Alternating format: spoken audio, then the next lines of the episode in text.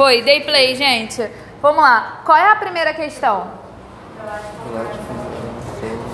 Relate como era a célula do primeiro organismo terrestre. Então vamos lá. O primeiro organismo terrestre ele era procarionte,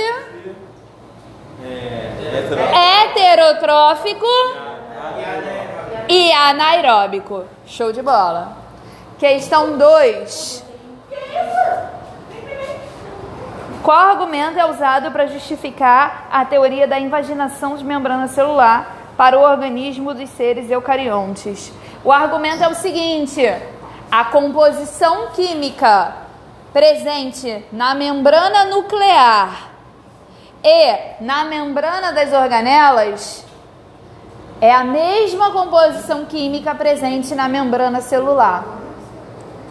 Tá bom? O argumento é esse.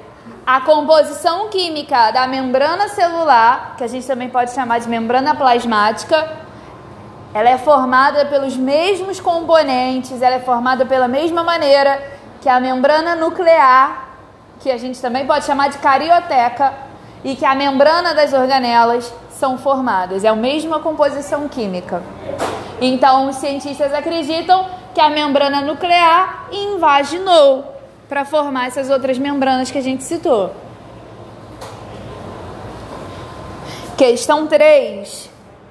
Qual argumento justifica a teoria da endossimbiose, dando origem à mitocôndria e ao cloroplasto? Então vamos lá.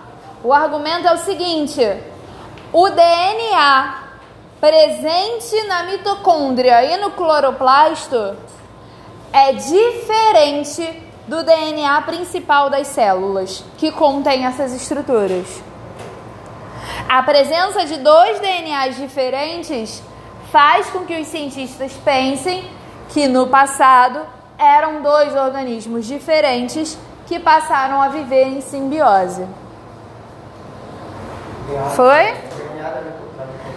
O DNA da mitocôndria e o DNA do cloroplasto, eles são diferentes do DNA principal da célula.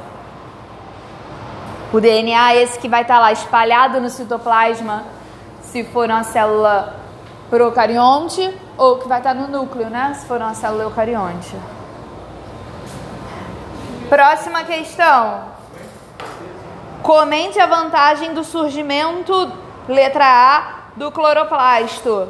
O cloroplasto ele foi importante porque ele permitiu que o ser vivo produzisse matéria orgânica para a produção de energia. O cloroplasto permite o processo da fotossíntese. Por isso ele é importante. Letra B.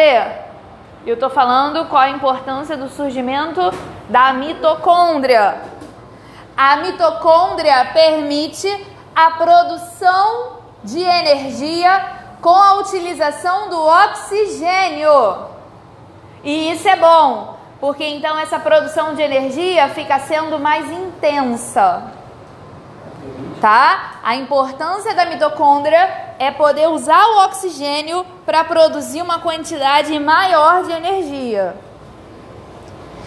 E letra C e última questão. Qual a vantagem do surgimento da célula compartimentada? A célula compartimentada, ela possibilita que se algum dano na célula acontecer, ele possa ser reparado de forma individual. A célula compartimentada, ela também possibilita que a célula tenha funções diferentes porque ela vai ter várias estruturas, cada estrutura pode compreender uma função. E a célula compartimentada, ela possibilita o surgimento dos seres pluricelulares. Por hoje é só.